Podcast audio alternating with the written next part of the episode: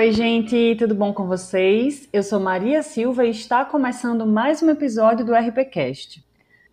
No episódio anterior, eu falei com vocês sobre comunicação inclusiva e trouxe aqui a Laura, do RP na Real, para bater um papo muito bacana numa entrevista super sensível que eu particularmente amei e eu espero que vocês tenham ouvido esse episódio. Quem ainda não ouviu, corre lá e confere e depois vem aqui para terminar esse episódio.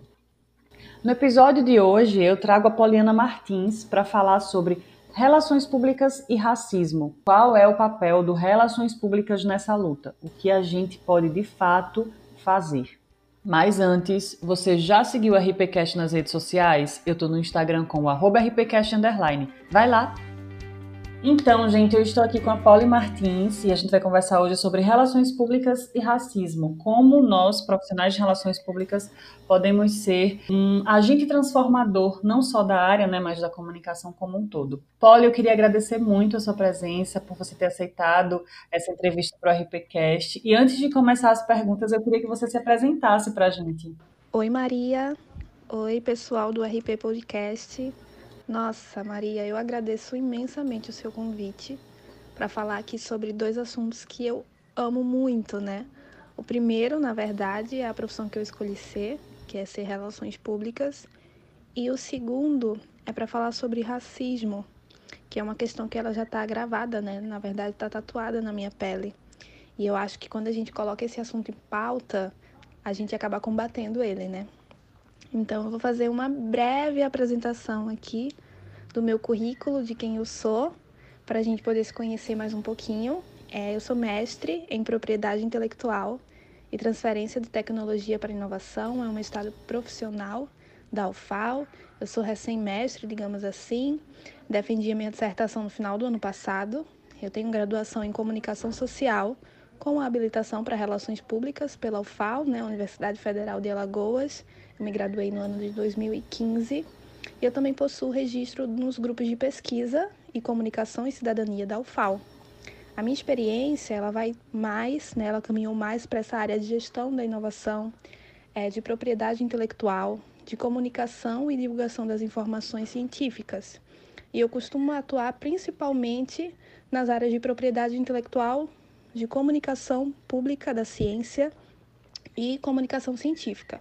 Atualmente eu trabalho num órgão do Estado chamado FAPEAL, que é a Fundação de Amparo à Pesquisa do Estado de Alagoas. É um órgão que fomenta a pesquisa, que fomenta a inovação e o conhecimento dentro da universidade, né, das universidades, e dentro também de empresas que tenham projetos inovadores. Então, eu já trabalho há sete anos nesse órgão. É, não faço parte da assessoria de comunicação, mas passei um bom período, acho que cerca de uns três anos, fazendo o cerimonial é, da FAPEAL, né, os cerimoniais, então eu tenho uma vasta experiência nessa área. Eu também atuei como relações públicas da revista da FAPEAL, que é a FAPEAL em Revista, onde a gente divulga as ações, né, os projetos que a gente acaba fomentando. E desde o meu início na FAPEAL eu trabalho numa coordenação que é chamada de projetos especiais, onde a gente tem projetos que são vinculados aí a startups, a subvenção econômica, né, dessas startups, empresas e alguns projetos na área de saúde. Então, eu também sou a responsável por fazer toda a parte de comunicação com esse público, né? De fazer um, um planejamento, um planejamento estratégico para entrar em contato com esse público e captar esse público para participar dos nossos editais. Então, esse é o meu breve currículo aqui, mas vamos falar aí sobre o que importa, né? Vamos para as perguntas. Menina, é um mini currículo de responsa. eu fiquei aqui só, poxa, mas que bom, eu fico muito feliz quando eu vejo profissionais assim, principalmente mulheres, né? Eu sou. Na semana passada eu até botei umas caixinhas de pergunta e respondi umas que uma, algumas pessoas vieram me perguntar por que eu só chamava mulheres para o RPCast.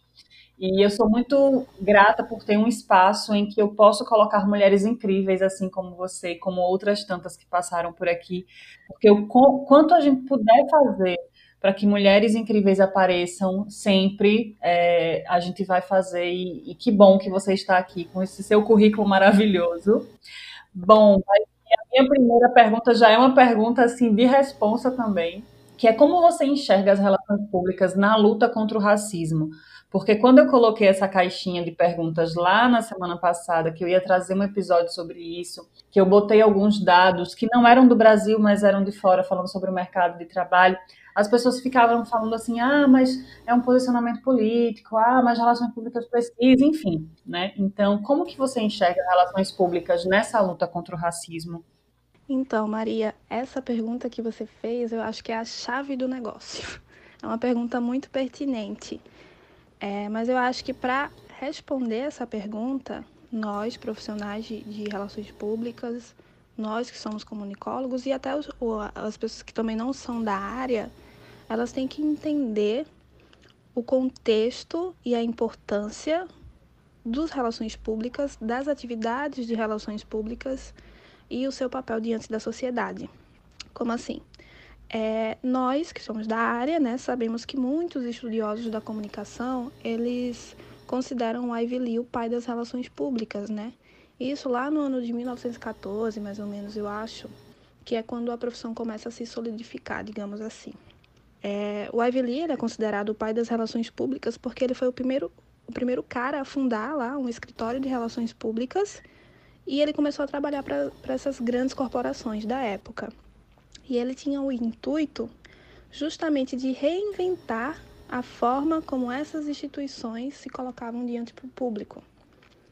Mas o que a gente tem que saber também como profissional da comunicação é que a gente tem outros estudos, a exemplo do estudo do James Craning, que já revelava que desde a época da aristocracia chinesa é, já haviam práticas de relações públicas, né? Então isso há cerca de mais de 5 mil anos atrás. Quando a gente tem essa noção e quando a gente percebe que essas atividades comunicacionais elas já vêm sendo praticadas, né, desde esse período que eu já falei, desde 5 mil anos atrás, e que a gente começa a entender que o papel desse profissional é o de justamente otimizar, melhorar, criar um, um laço ali de relação entre os públicos e a empresa e a organização que você está trabalhando, e sempre com o objetivo de melhorar a experiência para esses públicos, né, para fidelizar, fidelizar esses públicos. E quando a gente fala aqui de públicos, eu não estou só falando só do público externo, não, viu, pessoal? Não estou só falando dos nossos consumidores ali, dos consumidores dos nossos produtos ou serviços, não. Eu estou falando ali dos nossos stakeholders, eu estou falando dos nossos parceiros, eu estou falando é, do nosso público interno, né, que são aqueles que trabalham com a gente ali diariamente. A partir do momento que a gente está imbuído desse papel, que isso fica muito claro para a gente, qual é o nosso papel dentro da sociedade, a gente entende que um profissional de RP tem um papel fundamental no combate ao racismo. Porque é esse profissional de, de relações públicas que vai ser responsável por se comunicar, por traçar ações estratégicas para dialogar com os públicos da nossa instituição, né, da nossa empresa. E dentro desse público, na verdade, esse público, ele também é formado por pessoas pretas, por mulheres e homens pretos, que são os nossos consumidores, que são os nossos parceiros, que são os colegas que trabalham junto, né, que trabalham ali diariamente com a gente. Então, assim, Maria, não tem como a gente desassociar a atividade de relações públicas de boas práticas que auxiliem na construção de uma boa imagem de qualquer instituição. Porque eu vou dizer para vocês aqui, pessoal, não vai ter nenhuma instituição neste planeta que vai, que vai querer ser taxada de racista, entendeu? Não tem nenhuma instituição que vai querer ali ter um abismo, né, comunicacional ali entre ela e o seu público. E é por isso que a gente tem a necessidade de ter uma relações públicas para traçar ações que, de, que devem ser voltadas para esse público específico, que é o público negro. Porque assim é como qualquer outro público, esse público ele tem especificidades, demandas que precisam ser atendidas. A partir do momento que eu, como relações públicas, consigo enxergar, consigo pensar consigo traçar ações específicas para esse público negro, de certa forma, eu já estou combatendo o racismo. Por quê? Porque eu estou dando visibilidade a essas pessoas. Isso ainda é muito pouco, eu admito, né?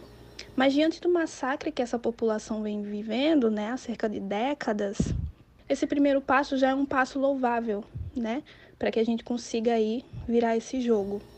Se a gente ampliar também o nosso olhar sobre o tema, né, trazer aí para o profissional de comunicação como um todo, seja ele o jornalista, seja ele o relações públicas ou o publicitário, ele é uma peça fundamental, né, o comunicólogo, no combate ao racismo, porque é esse profissional que ele ajuda na construção de pautas e essas pautas são levadas à sociedade através da mídia.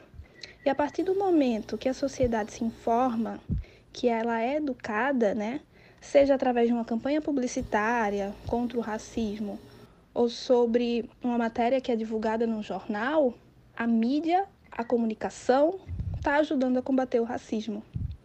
A comunicação ela tem um papel fundamental que é de disseminar esse conhecimento. Então, o comunicólogo, por sua vez, ele tem a obrigação de trazer para a sociedade essas pautas que vão auxiliar a gente na construção de um mundo sem racismo, sem machismo e sem homofobia. Levando para o início da pergunta, quando você fala, ai, muita gente acha que isso é uma pauta política. Não é uma pauta política. A gente está ajudando a combater um assunto que prejudica a nossa sociedade.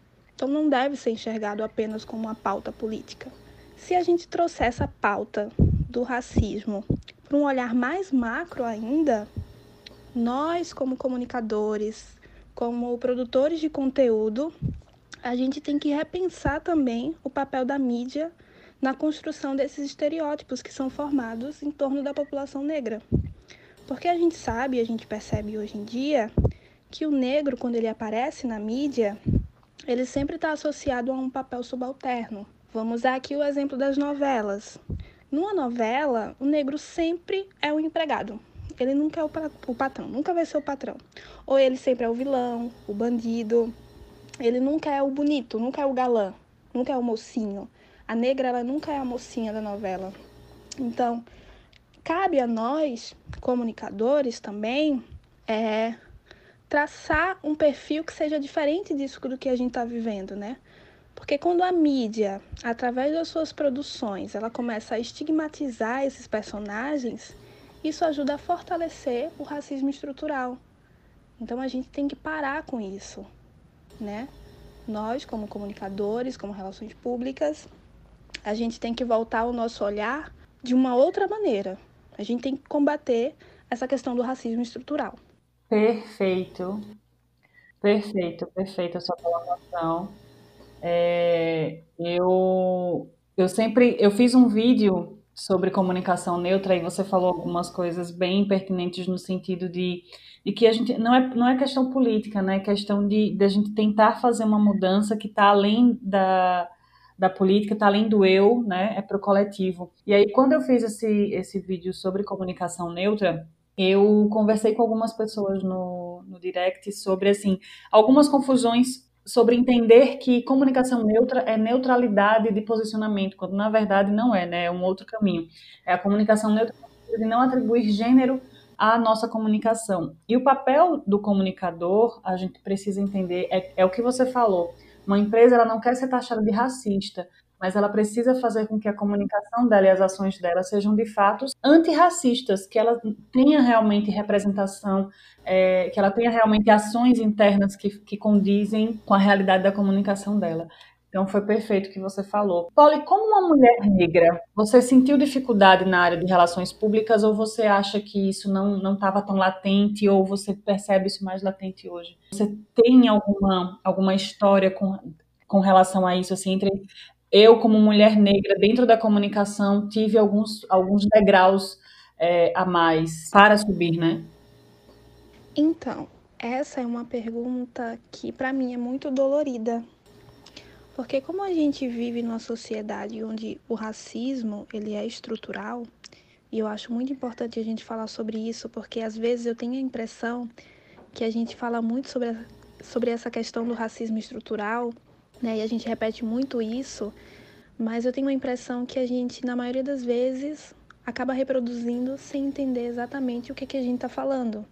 Então, acho, a gente, acho bom a gente deixar bem claro aqui é, sobre o que, que é esse racismo estrutural, né? É bom a gente entender também que o racismo em si ele já é uma coisa ultrajante e terrível, tanto para quem pratica quanto para quem sofre.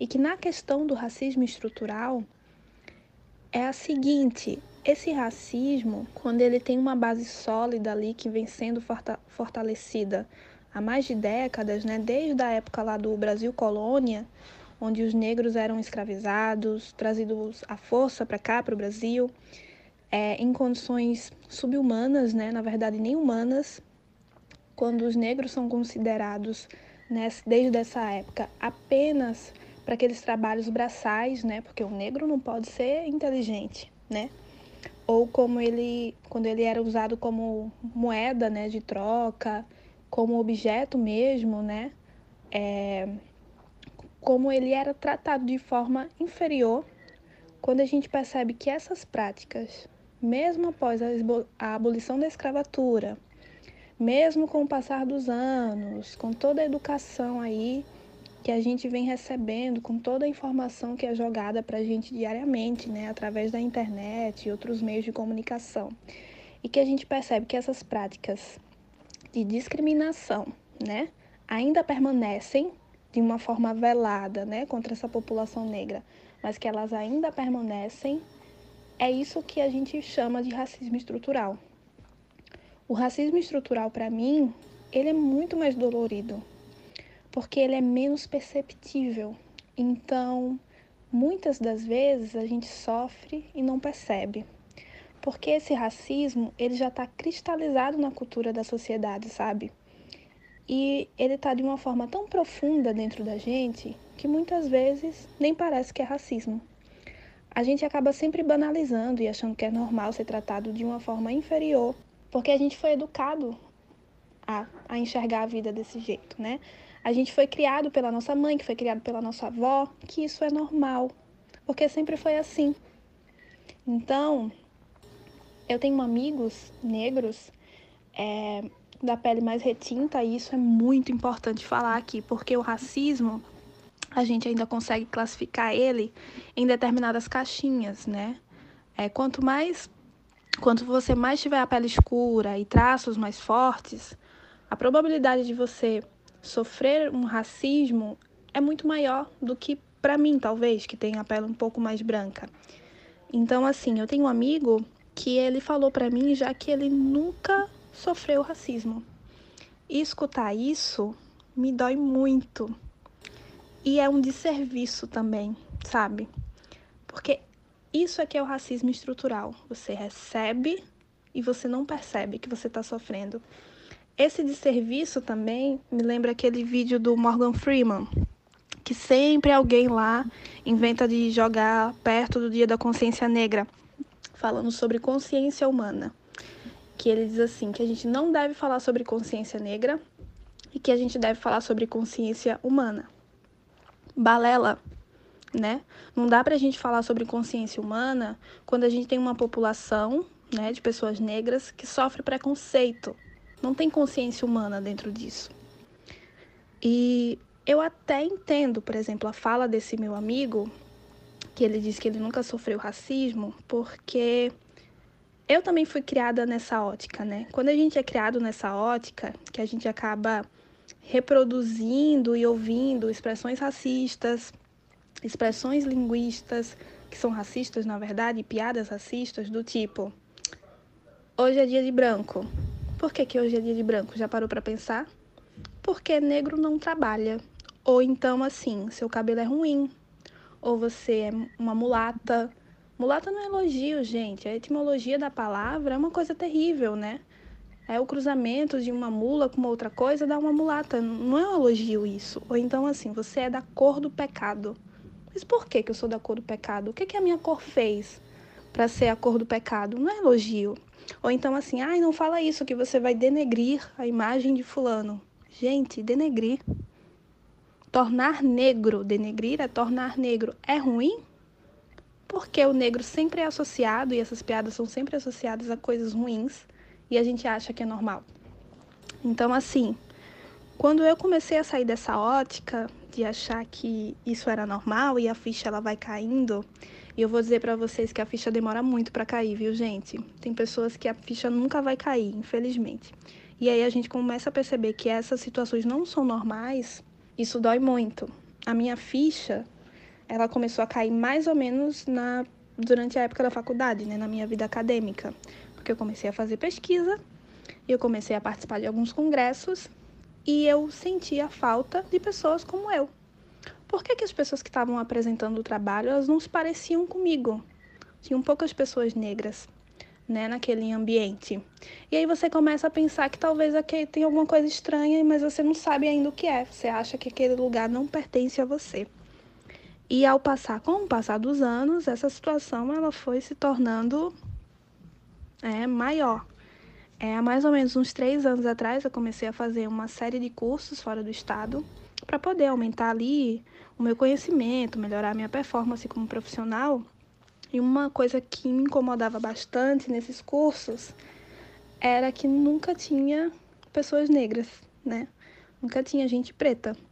Então, eu fiz eu estava num ambiente ali que era formado majoritariamente por homens brancos, que tinham poucas mulheres, e eu sempre era a única negra desses cursos. Eu fiz mais ou menos entre seis ou sete cursos lá em São Paulo, no intervalo de dois anos. As turmas sempre mudavam, porque eram assuntos diferentes, né? Cada curso era uma, uma temática diferente. E eu permaneci por um bom tempo sendo a única mulher negra da turma. Até que isso foi quebrado quando uma outra minha uma outra amiga minha do trabalho começou a participar também dessas capacitações. E aí você se pergunta: por que a gente tem uma sociedade que é composta por mais da metade de negros e eu sou a única negra aqui nessa sala? Eu sou especial? Eu sou mais inteligente? É lógico que não, né? E aí para reafirmar essa impressão que eu sempre tenho quando eu chego em, um, em, algum lugar, eu trouxe alguns dados, sabe, Maria, do IBGE, que é o Instituto Brasileiro de Geografia e Estatística, de 2009, que mostram que apesar da população negra, né, de nós negros, sermos 55,8% da população, a nossa representatividade no mercado de trabalho ainda é muito baixa. Então, assim, eles também fizeram uma pesquisa, né, uma pesquisa síntese de indicadores sociais, que mostra que apenas 14,7% da população negra estava ocupada, né, ou seja, trabalhando no ano de 2018, contra 10% de pessoas brancas.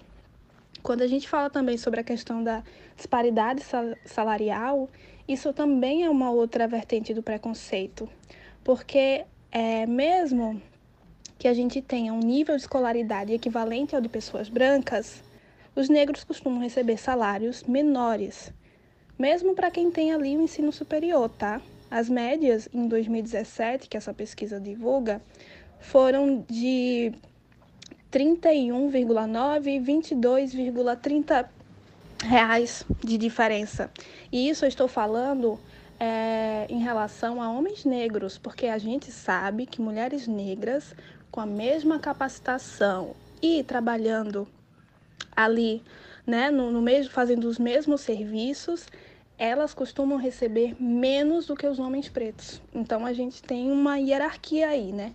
Primeiro homens brancos, segundo mulheres brancas, terceiro homens negros e por último as mulheres negras. Então assim, voltando a essa questão dessa participação desses cursos, a gente percebe que foram as oportunidades que me foram oferecidas que muitos dos meus amigos não tiveram, né? E aí, quando eu estou dentro de um ambiente desse, eu, como mulher, como negra e nordestina, que são três minorias, né, para uma pessoa só, parece que eu sempre tenho que me esforçar ao máximo para provar que aquele espaço ali que eu estou ocupando, que ele é meu e que eu mereço estar ali e que eu tenho capacidade de estar ali. Então é como se eu tivesse que ficar me provando, né, e provando as pessoas que eu sou capaz. Se eu trazer esse tema para o dia a dia, são várias situações que acontecem. Isso aí, né, tô até cansada, como, por exemplo, ser sempre confundida com um vendedor de loja. Não que isso seja ruim, mas parece que cabe ao negro apenas esse papel de servir, sabe? Ou então quando eu entro numa loja chique, no shopping, e eu não sou atendida ou demoram para me atender, também isso acontece. Ou ouvir absurdos que eu ouço constantemente. Por exemplo, nossa, mas eu não sabia que a sua namorada era tão tão negra. E aí você escuta uma coisa dessa, você não sabe como se portar na hora, né? Ou então, já escutei um absurdo de uma pessoa muito próxima a mim, dizendo que não contratou uma determinada diarista porque ela era muito bonitinha e tinha pele muito branquinha, e que ela poderia conseguir um emprego melhor. Então você se você para e pensa assim, então quer dizer que um trabalho de diarista, um trabalho mais braçal, deve ser feito por pessoas de pele escura porque é esse o papel da mulher negra, né? Ter aquele, aquele papel ali de servir uma pessoa, uma mulher branca, ela consegue uma coisa melhor e uma mulher negra não? Então é isso. Fora aquelas questões de sempre, né? Ah, mas você não é negra, não, você é morena, ou você é morena clara. Isso rouba a nossa identidade, sabe? Porque é como se as pessoas sempre associassem ao fato de eu dizer e me impor que eu sou negra a uma coisa ruim, porque o negro ele sempre está atrelado a, a, algo ruim. É, e voltando a esses números que eu falei acima, é, eu não tenho dúvida que eles também se aplicam às agências e alguns ambientes de comunicação no Brasil, sabe? Porque essa disparidade salarial e de empregabilidade, ela não está restrita só a um setor exclusivo, entendeu? Então, assim, são essas situações que quando você para para pensar, doem, né? E, e eu já vivi elas. É, é muito triste. Perfeito, perfeito. Eu não sei nem, eu, eu fico cansativa, né? Fica, fica repetitivo quando eu, eu paro para responder, porque é realmente tudo que você falou é muito pertinente para a gente dentro dessa área. E uma coisa que, que eu falei no, na semana passada, eu estava tentando gravar um episódio sobre isso, e aí foi quando eu entrei em contato com você, porque eu gosto de, de ter algumas tratativas dentro do RPCast, mas se eu não sou especialista ou se não é o meu lugar de fala, eu procuro sempre trazer é, pessoas para falar sobre isso, porque eu acho que se a gente tem uma pessoa que vive, vivencia tudo isso, ela melhor do que ninguém vai ter propriedade para falar sobre. Então, é realmente tudo que você falou foi muito, muito, muito pertinente. E aí a próxima pergunta é justamente para tentar é, minimizar ou acabar com isso. Como que a gente faz a comunicação cada vez mais plural? Por quê? Teve recentemente agora a campanha da Natura em que ela utilizou como uma, uma figura para a campanha dela o Tami, que é o filho da Gretchen, né? E aí todo o universo caiu em cima porque ele não é a figura de pai, ele não é, é, não representa o pai brasileiro e de fato não representa, né? A gente tem 5,5 milhões de pessoas que não têm o nome do pai na certidão de nascimento, então ele como pai, como pai presente de fato não representa o, o pai brasileiro. Então, é, como a gente consegue deixar a comunicação mais plural tendo esse público que ainda vê as, as, atitudes das empresas, e ainda bem que essas empresas estão tendo essas atitudes, é, de uma forma ainda muito é, é violenta no sentido de boicote, assim, sabe? Óbvio que a Natura tem é, é uma, é uma empresa sólida e, e não iria cair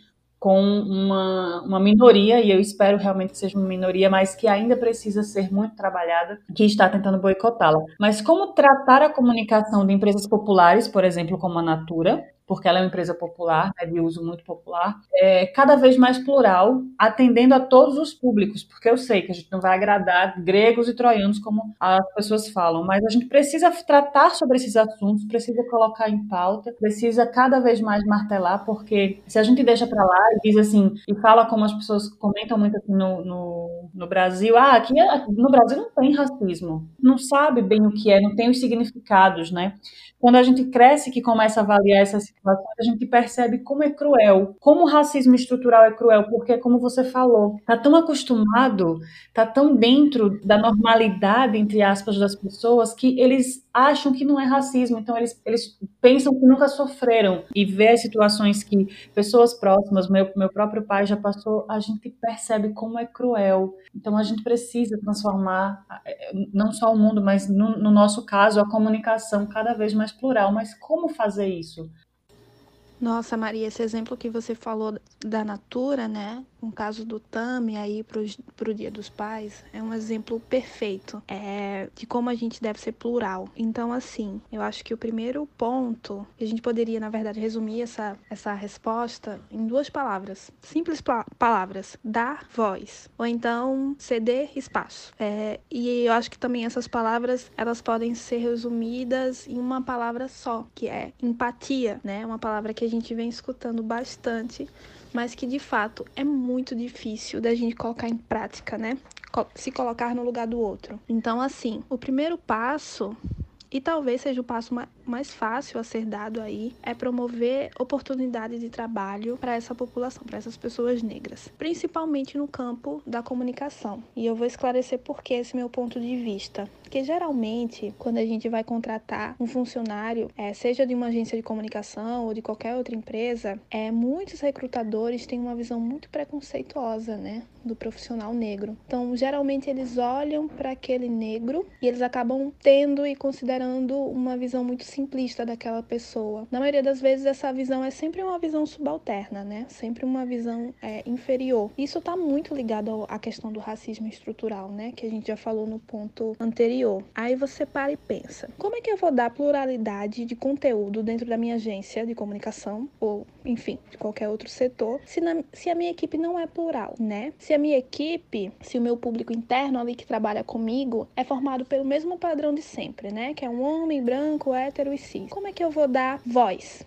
Né? Como é que eu vou mudar os meus assuntos, né? E assim, a gente tem que entender que nós, como comunicadores, nós como pessoas pessoas responsáveis por, por pautar muitos dos assuntos que são divulgados na grande mídia, a gente tem que entender que parte do nosso conhecimento, ele não vem apenas do que a gente aprendeu na escola, ou estudou na faculdade, ou no mestrado, enfim. Parte do conhecimento que a gente tem, ele é adquirido das experiências que a gente vive. Então, o que eu quero dizer é o seguinte, que quando a gente contrata um homem ou uma mulher negra, né, quando eles estão em posição de pautar assuntos, né? É, é, muito mais propenso que essas pessoas discutam sobre questões raciais, porque essas pessoas elas vivem a, essas implicações desse assunto na pele. Então, quando a gente fortalece a mídia negra, quando a gente fortalece o comunicador negro, ou relações públicas negro, a gente acaba combatendo o racismo, que é uma frase que você falou também lá atrás.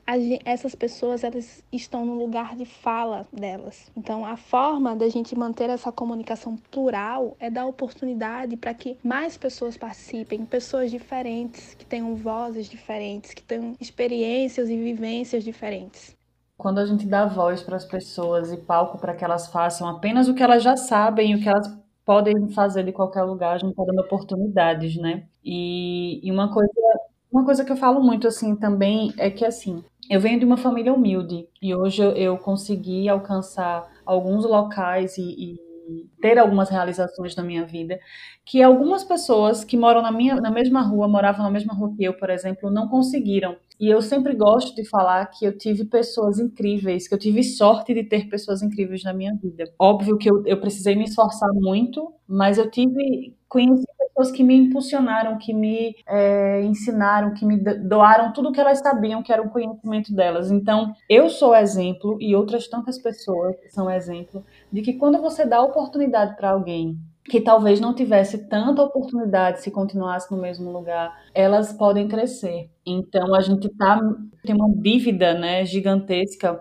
é, com pessoas negras aqui no nosso país e porque a gente atrasou essas pessoas, a gente colocou elas em um lugar de inferioridade proposital. Todos os dias as pessoas precisam lutar e foi uma coisa que você falou que, que são três minorias, né? Mulher, nordestina e negra.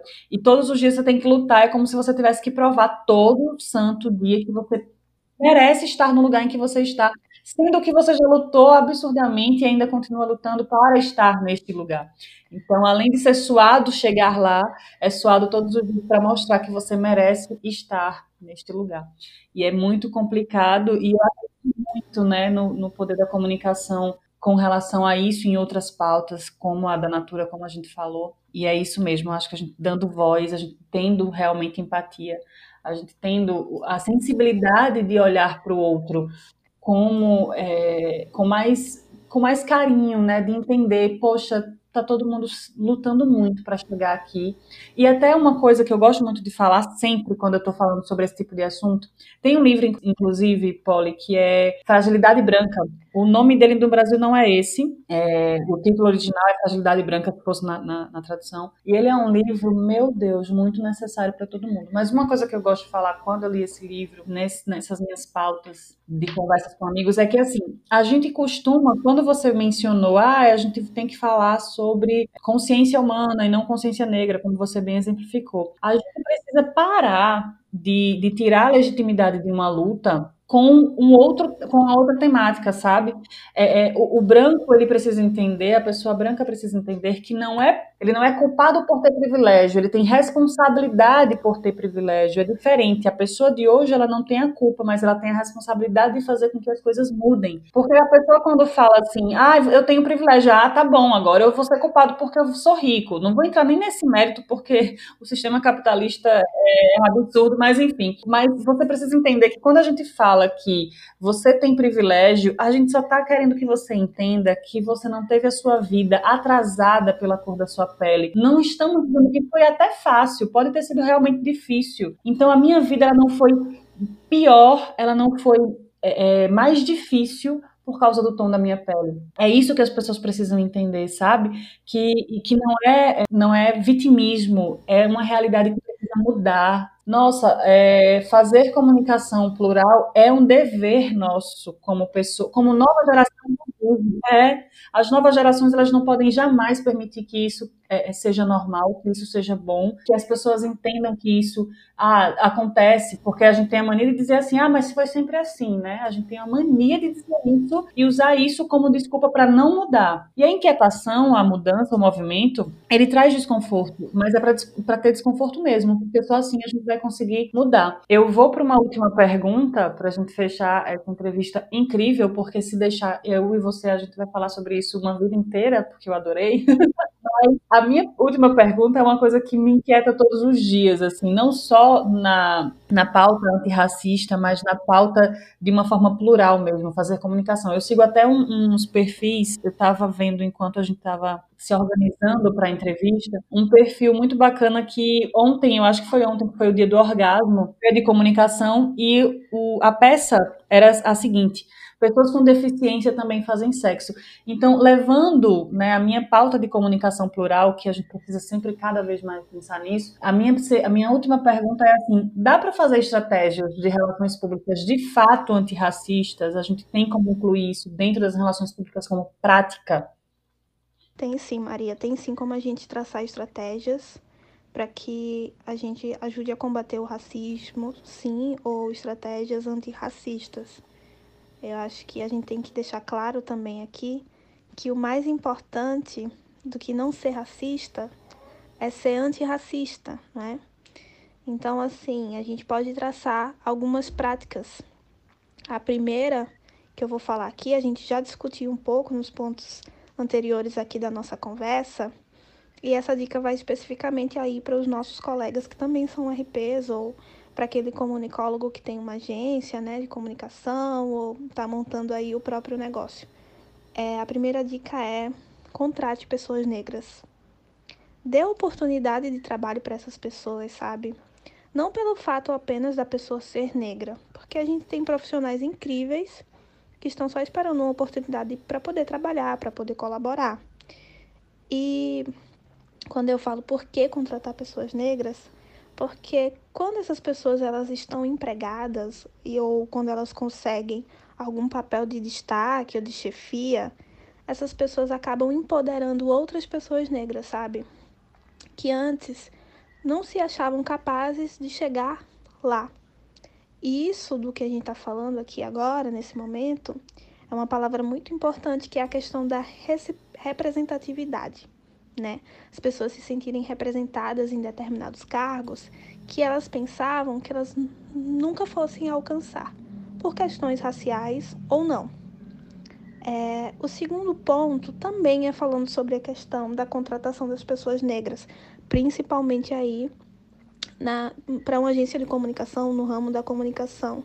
Porque quando essas pessoas negras, elas falam sobre o racismo, né, elas pautam esse assunto, elas estão no lugar de fala delas.